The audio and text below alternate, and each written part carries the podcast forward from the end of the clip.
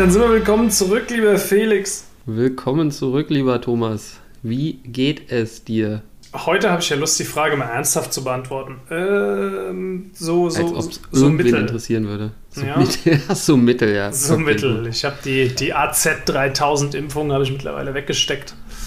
Sehr schön, sehr schön. Ähm, war kein Spaß, sage ich dir. Also, äh, das, äh, ohne jetzt Moral aposteln zu wollen, lasst euch impfen, aber vermeidet AstraZeneca, wenn ihr keinen Bock auf drei Tage Grippe habt. Äh, echt so schlimm, ja. Ey, war echt, es war nicht geil. Also das, Hm. das, äh, das kann ich niemandem empfehlen. Das ist, ich habe auch irgendwie gelesen, das ist so ein Phänomen, das nennt sich, äh, da gibt es einen Namen dafür, das heißt Covid-Mimicry. Ähm, Mhm. Das ist quasi, dein Körper äh, gibt dir das Gefühl, du hättest wirklich Corona, Mhm. ohne es halt zu haben, ne? ähm, weil es halt exakt die Symptome nachbildet. Ja, Mimikry kennt man ja aus der Biologie. Ne? Und wenn man da aufgepasst hat, ja. Ähm, Also es gibt so, so Tiere, die imitieren andere Tiere. Mhm. So Wespen zum Beispiel. Die Schwebefliege, Oder Frösche. Ja. Ne, die, die tun so, als wären sie gefährlich, weil sie eben dann auch irgendwie gelb-schwarz gestreift sind. Sind es aber Mhm. gar nicht. Fun Fact. Ja. Äh, ja, gut. Ich muss mich kurz mal hier für mein Setup entschuldigen. Äh, Hintergrund ist chaotisch, äh, Beleuchtung ist eine Katastrophe. Ich sitze hier neben dem Fenster, weil ich ja in den neuen äh, Raum umgezogen bin. Mhm. Äh, Fun Fact: äh, Meine Innenarchitektin hat jetzt aber schon wieder neue Pläne gemacht. Sprich, ich werde wieder woanders hinziehen Na toll. in einen, wieder in den anderen Raum zurück und es wird alles nochmal wieder alles natürlich anders und umgestellt und so weiter. Ähm, Wie enttäusche ich meine Community 101 mit Felix? naja, mal du ist, äh, man sagt ja, äh, Stillstand ist Rückschritt und ähm, wir wollen natürlich immer nach vorne und da ist jetzt natürlich die spannende Frage heute, wie komme ich am besten nach vorne? Also mit welchem ETF? Sprich, Get rich äh, quick mit ETFs. Wie machen wir das? So sieht's aus. Ähm, bevor wir da reinstarten, denke ich mal, wie üblich, der Disclaimer. Niemand hat die Absicht, Anlageberatung zu machen. Wir machen keine Anlageberatung und fordern niemanden dazu auf, Aktien zu kaufen oder zu verkaufen. Wir geben nur unsere persönliche Meinung wieder. Alle Angaben können komplett falsch sein. Bildet euch eure eigene Meinung. Ihr dürft dann aber auch eure Gewinne behalten, die Verluste natürlich auch. Jetzt sind wir safe. Puh, ich glaube, schneller kriege ich es nicht mehr hin. Ja, wir könnten Ähm, den Text auch ruhig mal kürzen. Ne? Also selbst bei, äh, bei unseren Kollegen von der Welt ist der Disclaimer deutlich kürzer. So viel kürzer ist der, glaube ich, gar nicht. Äh, Egal, hängen wir, hängen wir uns nicht dran auf so und äh, machen den langweiligen Part noch länger. Ich meine, grundsätzlich haben wir uns heute mal äh, eine Frage gestellt, die ihr euch vielleicht auch schon mal gestellt habt, was denn nun mehr Sinn macht, wenn man jetzt in ETFs investieren möchte. Macht es Sinn, ähm, klassisch in sowas wie ein MSCI World zu investieren oder macht es eben vielleicht auch Sinn, äh, auf Dividenden-ETFs zu setzen? Und ich habe da jetzt mal für euch zwei Jahre lang ein äh, Selbstexperiment durchgeführt. Und das können wir uns jetzt heute mal anschauen, was dann eben dabei rausgekommen ist in diesen zwei Jahren. Geil. Ich bin gespannt, was dich ärmer gemacht hat. Also, schieß los. Also Ärmer, Ärmer hat mich erstmal nichts gemacht. Das ist schon mal, das ist glaube ich schon mal so die gute Nachricht. Ähm, was habe ich gemacht? Also ich habe natürlich mehrere Sparpläne laufen, unter anderem eben auch einen auf einen MSCI World und zwei äh, Dividenden-ETFs, und zwar den iShares Stocks Select Global Dividend 100 UCITS ETF. Also ein ETF, der sich die 100 größten oder besten Dividendenzahler ähm, global herauspickt. Da gibt es dann noch so bestimmte Kriterien, ne? die müssen über 20 Jahre die Dividende gesteigert haben. Und ähm, ja, da werden dann einfach sozusagen die 100 besten Zahler herausgesucht. Und der zweite ist der Eurostox äh, Select Dividend 30. Bei dem ist es ein bisschen anders. Da müssen nur 10 Jahre die Dividende gesteigert werden oder konstant gehalten werden. Grundsätzlich ähm, aber auch das gleiche Prinzip, nur dass hier eben nur 30 Werte eben aus dem Eurostox rausgesucht werden. Genau, ne, das sind 600 Werte im Eurostox und davon dann eben die 30 besten Dividendenzahler. Ähm, logischerweise sind natürlich alle drei ETFs ausschüttend und ähm, logischerweise ähm, sind auch alle äh, physisch. Warum ist das logisch? Weil ich einfach physische ETFs lieber habe als ähm, Swap-basierte. Ich weiß, vielen ist das wurscht, ähm, aber mir ist das schon nicht ganz unwichtig. Also wenn ich irgendwo bei ETFs ein Risiko sehe, dann ist es eben immer bei dieser abbildenden Art und dementsprechend setze ich da einfach auf physische. Das heißt einfach nur, dass wirklich die Werte, die eben auch in diesem Index drin sind, auch wirklich in dem ETF drin sind. Okay, da sprichst du was an. Äh, Werte. Wollen wir erstmal auf die Werte eingehen oder willst du erstmal auf die Performance eingehen? Nee, die Performance sparen wir uns mal zum Schluss auf, würde ich vorschlagen. Okay. Was ist denn im MSCI World iShares UCITF, äh, UCITS ETF überhaupt drin? Das ist, das ist immer so die, die große spannende Frage. Ich habe dazu mal ein Factsheet ähm, ausgepackt. Sehr schön, sehr schön. Na, dann kannst du ja einfach mal vorlesen, was da, was da drin steht. Äh, die WKN ist A0HGV0. Top-Positionen in diesem ETF sind mit 3,96% Apple, mit 3,21% Microsoft, mit 2,6% Amazon, 1,38% Facebook, 1,27% Alphabet C und 1,25% Alphabet A, also hast du im Grunde zweimal Google, ne? mhm. äh, mit insgesamt circa 2,5%. Dann haben wir 0,95% Tesla, 0,8% JP Morgan Chase, 0,76% Johnson Johnson und 0,7% Visa. Ja, was fällt uns dabei auf? Alles, alles Ami-Shit. Ja, genau. Also insgesamt sind da zwar äh, 1585 Werte drin. Mhm. Nichtsdestotrotz merkt man halt direkt, okay, er ist extrem US-lastig. Das heißt, es sind 66 Prozent Jetzt habe ich hier auch noch eine Fliege, die mir hier rumschwirrt. Hervorragend. Äh, es sind 66,65 Prozent aus den Vereinigten Staaten. Ähm, um noch so ein bisschen auf die Sektoren einzugehen, der stärkste Sektor ist, wie man sich vielleicht schon denken kann, mit Apple und Co. Ähm, der IT-Sektor mit 21,35 Prozent.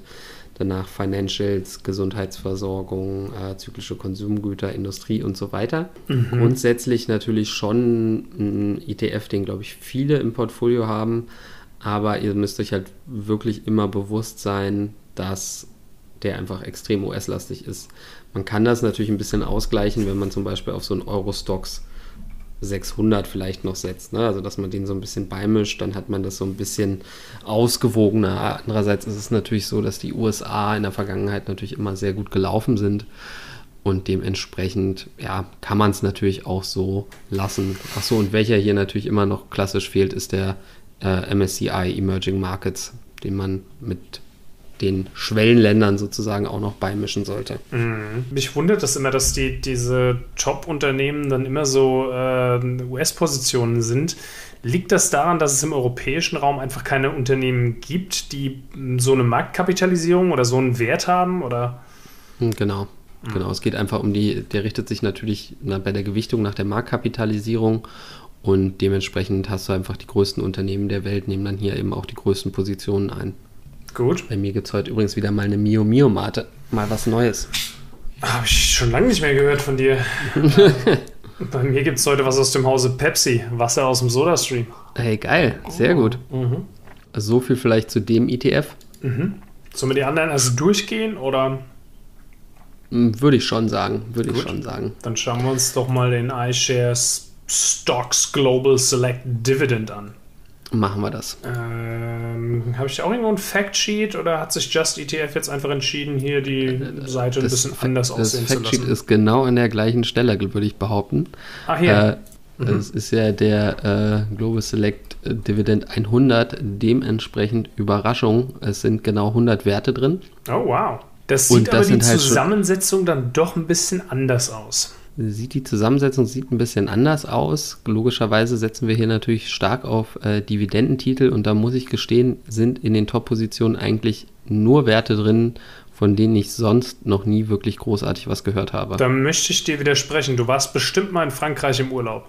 Das äh, möchte ich nicht abstreiten, ja. Und Mehrfach da hat sich sogar. dein Handy mit Sicherheit bei Orange eingewählt oder Orange. Oh, oh, oh, also hast du, hast du von ähm, denen schon mal was gehört, würde ich jetzt einfach von, mal behaupten? Von denen, das sind aber auch wirklich die einzigen, die da drin sind, würde ich also, sagen. Ja. ja, und ich sag mal, GlaxoSmithKline sollte man auch schon mal gehört haben. Das ist auch ein, ein großes Pharmaunternehmen aus Großbritannien, wenn ich mich nicht irre. du bist ja bei uns der Pharma-Experte. Mhm. Nee, aber also Top-Position ist Fortescue, Metals Group, aber grundsätzlich sind hier die Positionsgrößen halt auch ein bisschen kleiner. Ne? Also diese Top-Positionen machen eben auch nur äh, 17,38 Prozent aus, obwohl das, das stimmt an der Stelle gar nicht, weil bei beim MSCI World sind es auch nur 16,93 Prozent, also nehme ich das schon mal zurück.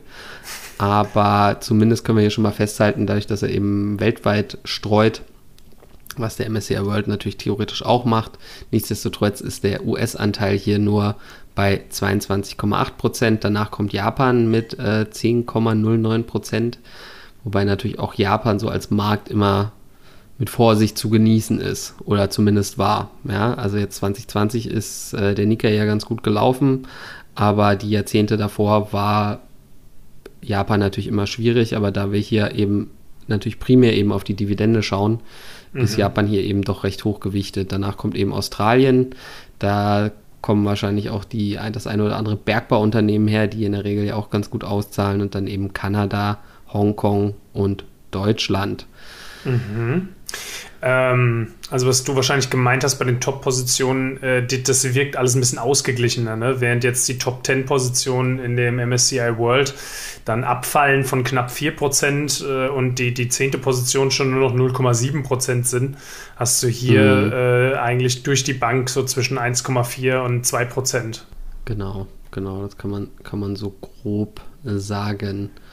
Mhm. Okay, dann so viel vielleicht dazu. Springen wir doch gleich mal zum iShares Eurostock Select Dividend 30 UCITS ETF.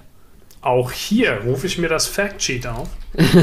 Und auch hier, Überraschung, es sind genau 30 Positionen in diesem ETF. Ich mag das, wie akkurat die Benennungen einfach sind.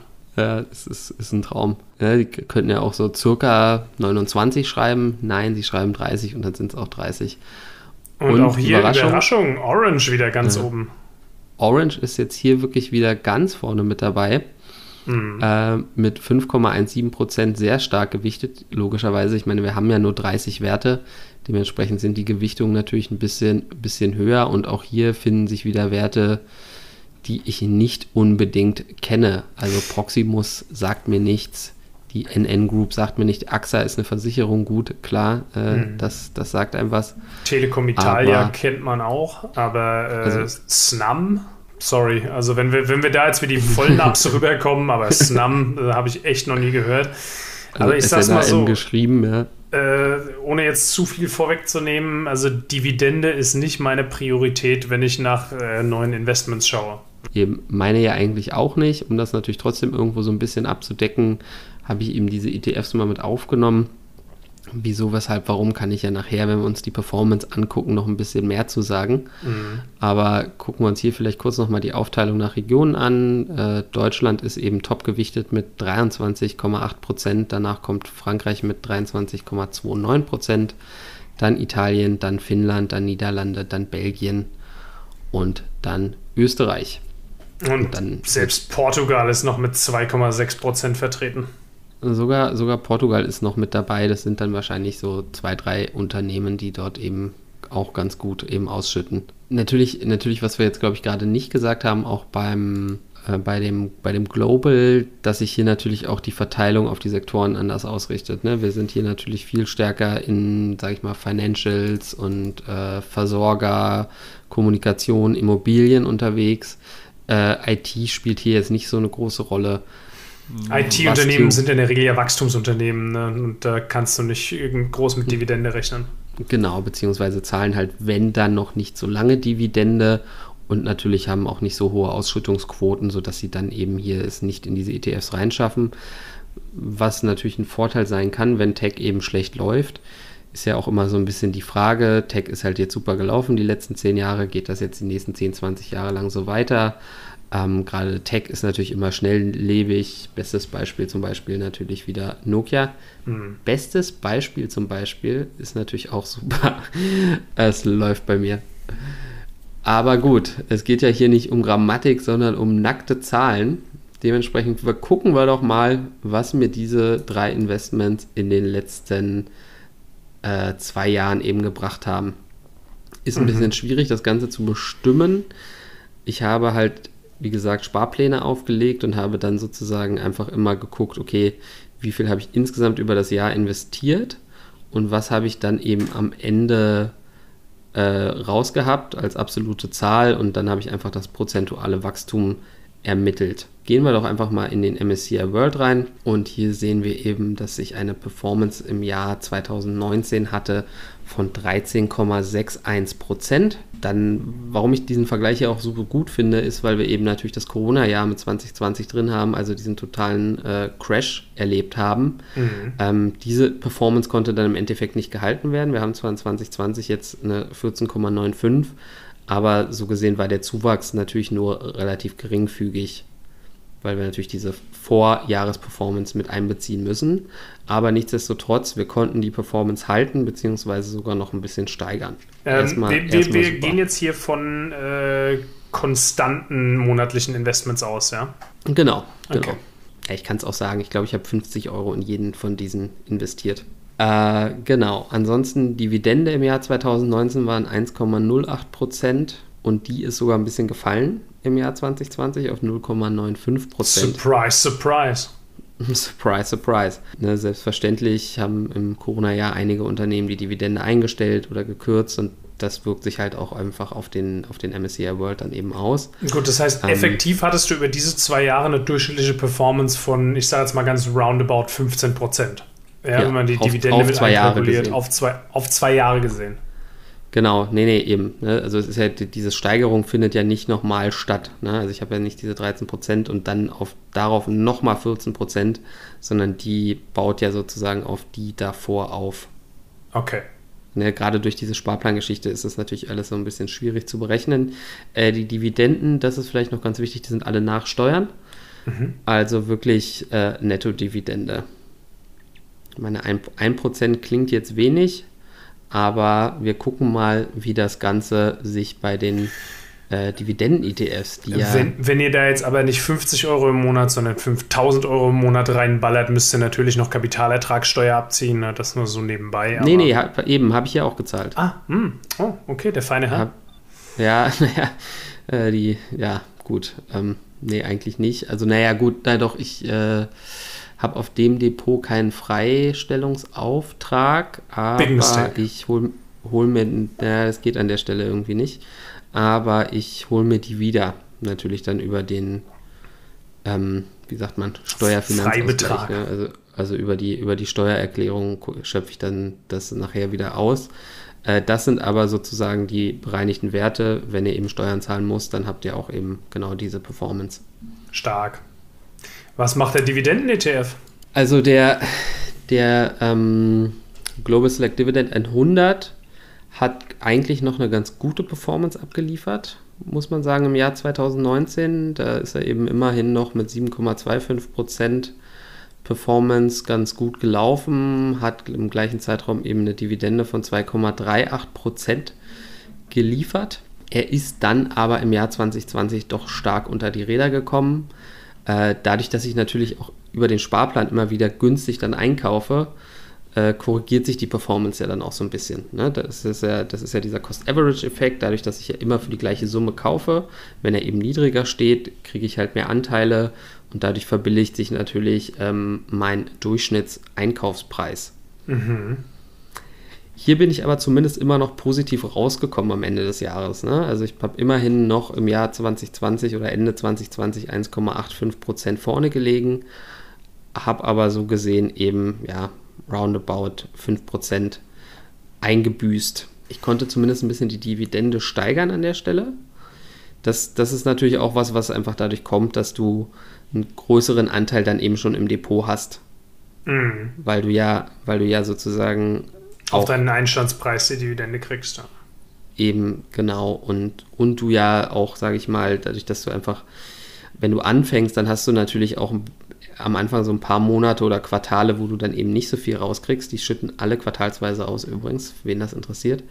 Ähm, sodass ich immerhin auf 2,75% Dividende nach Steuern gekommen bin, was ich schon ganz gut finde, wenn man bedenkt, dass das ja doch ein relativ breit gestreuter ETF eigentlich ist mit 100 Werten, aber ja, nichtsdestotrotz durch die, durch die Performance sieht man schon, glaube ich, worauf wir hinaus wollen, dass das halt natürlich jetzt nicht so das super Investment war, wenn man es jetzt einfach mal mit dem MSCI World vergleicht. Um das Drama komplett zu machen, gucken wir uns mal den Eurostock Select Dividend 30 an. Ja, also der, der hat sowieso schon mal schlechter performt, also auch im Jahr 2019 eben mit 5,63 Prozent nur. Die Franzosen kriegen es einfach nicht auf die Kette, ein vernünftiges Telekommunikationsunternehmen auf die Beine zu stellen, ne? anscheinend, anscheinend hat bei Orange da irgendwas nicht so gut funktioniert. Ja, who knows, ja, keine Ahnung. Wer da jetzt genau und so weiter nicht gezahlt hat, das haben wir uns jetzt nicht angeguckt. Ähm, das, das möchte ich im Zweifelsfall auch gar nicht wissen. Und leider hat er wirklich dann im Jahr 2020, obwohl ich ja diesen Cost-Average-Effekt hier genauso hatte, mit einem Minus von 7,36 Prozent geschlossen. Also Inflationsausgleich ist was anderes, ne? Infl Inflationsausgleich ist was anderes, ja. Definitiv. Bei der Dividende sah es ähnlich aus. Ja, also die ist eben auch von 2,86 Prozent gefallen auf 2,09 Prozent. Ist das jetzt mh, hm, aufgrund der Tatsache, dass auch die, die, der Wert gelitten hat oder und, und deshalb natürlich die Dividende auf deinen Einstandskurs dementsprechend gefallen ist oder sind da auch die Dividendenzahlungen eingebrochen? Wahrscheinlich beides, ne?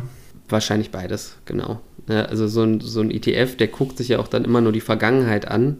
Der wird ja jetzt auch nicht äh, täglich gerebalanced. Ne? Also die, der, das ist ja kein aktiv gemanagter Fonds, wo jetzt einer da sitzt und guckt, oh, äh, Orange hat jetzt die Dividende gekürzt oder gestrichen, wir schmeißen die jetzt raus aus dem ETF und nehmen ja. irgendwie was anderes mit rein. Das passiert dann natürlich erst später. Ja? Das mhm. wird ja dann immer nur, weiß nicht, also die werden so halbjährlich oder jährlich gerebalanced und, und dann werden natürlich dann immer die, der Zeitraum davor betrachtet. Also was wir, was wir sozusagen jetzt festhalten können, wenn ihr langfristig anlegen wollt und jetzt nicht rein auf den Cashflow geht, dann ist auf jeden Fall sowas wie der MSCI World tausendmal besser. Das sehen wir einfach an der Performance von 15%. Die schlägt natürlich ähm, die ganze Dividende, die ich eben gekriegt habe, um Längen. Und gleichzeitig ist es natürlich auch so, dass wenn man halt sagt, okay, ich will halt ein bisschen Cashflow haben, weil das ist ja so ein bisschen so der Grundgedanke auch von mir dabei, dass ich eben sage, ich will natürlich irgendwie so ein bisschen Dividende generieren wodurch ich dann wieder äh, Kapital habe, um Einzelaktien zu kaufen oder um eventuell dann so einen Sparplan auch so zum Selbstläufer zu machen irgendwann. Oder doch mal essen zu gehen, jetzt wo die Außengastro wieder offen hat, ne? Nein, Thomas, wird natürlich alles reinvestiert, weil sonst äh, greift ja der Zinseszinseffekt nicht. Kann man davon ausgehen, dass äh, diese, dieser Vergleich repräsentativ auch für längere Zeiträume ist? Weil wir jetzt hier nur einen Zeitraum von spezifisch zwei Jahren angeschaut haben, kann ich davon ausgehen, dass das über fünf, sechs, zehn Jahre, 20 Jahre ähnlich aussehen wird? Also da wird es da wird's noch extremer, würde ich sogar sagen. Da wird es noch viel extremer, Aha. weil dann natürlich der Zinseszinseffekt ähm, bei den anderen beim MSCI World noch, noch, noch viel mehr reinhaut ne? und du dann dort eben eine, doch noch eine viel, viel bessere Performance hast.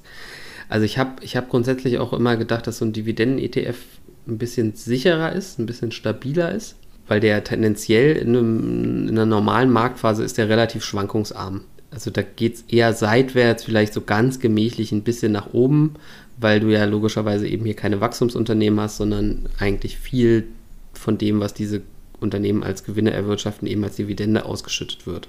Aber diese Wachstumsunternehmen sind halt scheinbar das, was so ein ETF für eine vernünftige Performance braucht. Ne? Das, das brauchst du irgendwo und was ich eben dann auch im, im, im Corona-Gap gesehen habe, ist, dass eben diese Dividenden-ETFs deutlich stärker sogar noch unter die Räder gekommen sind als so ein MSCI World. Hm. Woran liegt Weil das? Weil da naja, weil da natürlich eben auch so viel so, so Old Economy drin ist und ähm, viele, viele Unternehmen, die dann eben auch ja, aus, dem, aus dem Portfolio sofort rausgeschmissen werden. Ne? Also auch mhm. wenn, wenn dann Dividendenkürzungen ange, äh, angekündigt werden etc., so ein Wachstumswert, so, ein, so, eine, so eine Apple oder eine Microsoft, die behältst du halt eher dann nochmal im, im Portfolio. Und wahrscheinlich ist es halt auch so, dass wir wahrscheinlich hier auch mehr Anleger haben, die sich eher so ein bisschen am, am Ende ihres Investmentszyklus befinden. Weil das ist, wäre für mich so ein logischer Gedanke, auch für mich selber, dass ich jetzt sage, okay, ich mache jetzt eben MSCI World 10, 20 Jahre und schichte dann eben um in, in solche Werte, wo ich dann sage, okay, ich möchte jetzt mehr davon leben, ich brauche jetzt nicht mehr so viel Performance, ich brauche jetzt eben irgendwo eine höhere Ausschüttung. Mhm. Aber auch hier muss man eben sagen, du kannst dann natürlich auch einfach pro Jahr 2% vielleicht oder 3%, einfach wir haben abschöpfen. das ja schon mal besprochen, einfach abschöpfen, einfach verkaufen. Dann hast du eben auch deine 4% Dividende, sagen wir mal, oder Ausschüttung einfach. Und dann und Depot performt dann, trotzdem weiter. Genau. Und das, das macht, dann, macht dann im Zweifelsfall eben mehr Sinn. Das ist eigentlich nur das, was ich jetzt mal zeigen wollte am persönlichen Beispiel. Schön, ich meine, das ist ja auch hilfreich, denke ich, für viele Leute, die, die jetzt auch gerade am Anfang ihrer Investmentkarriere stehen. Weißt du? Und also es gibt ja noch nach wie vor so viele Menschen, auch in meinem Bekanntenkreis, wo ich festgestellt habe, die haben überhaupt keine Ahnung von dem Thema. Ja? Die mhm. wissen nicht, wo sie anfangen sollen, die haben von ETFs mal was gehört und äh, es ist, glaube ich, schon wichtig, dass du in so einer Situation dann auch so ein bisschen mm, eine Zielrichtung hast, wo du sagst, okay, alles klar, das macht am meisten Sinn, da und dahin zu gehen. Ich bin so und so alt, habe so und so viel Geld, erwarte die und die Performance, habe den und den Anlagehorizont, dann mache ich lieber das. Ja? Weil Dividenden klingen halt immer verlockend. Ne? Ich sage nur Altria, ähm, aber äh, jo, das ist halt eben auch nicht alles. Eben, genau lass die, lass die Performance nicht außer Acht und ja, in dem Sinne überlegt euch genau, wo ihr da eben rein investiert. Ja, geht long, nicht quick. Also, dann ja. würde ich sagen, bis zum nächsten Mal. Danke für eure Zeit. Schreibt doch mal in die Kommentare, was ihr von diesen ETFs haltet und oder was ihr selber für welche sind. habt. Und ansonsten natürlich äh, liken und so weiter und so weiter. Wie immer. Also macht's gut. In dem Sinne, gehabt euch wohl. Bye bye. Ciao.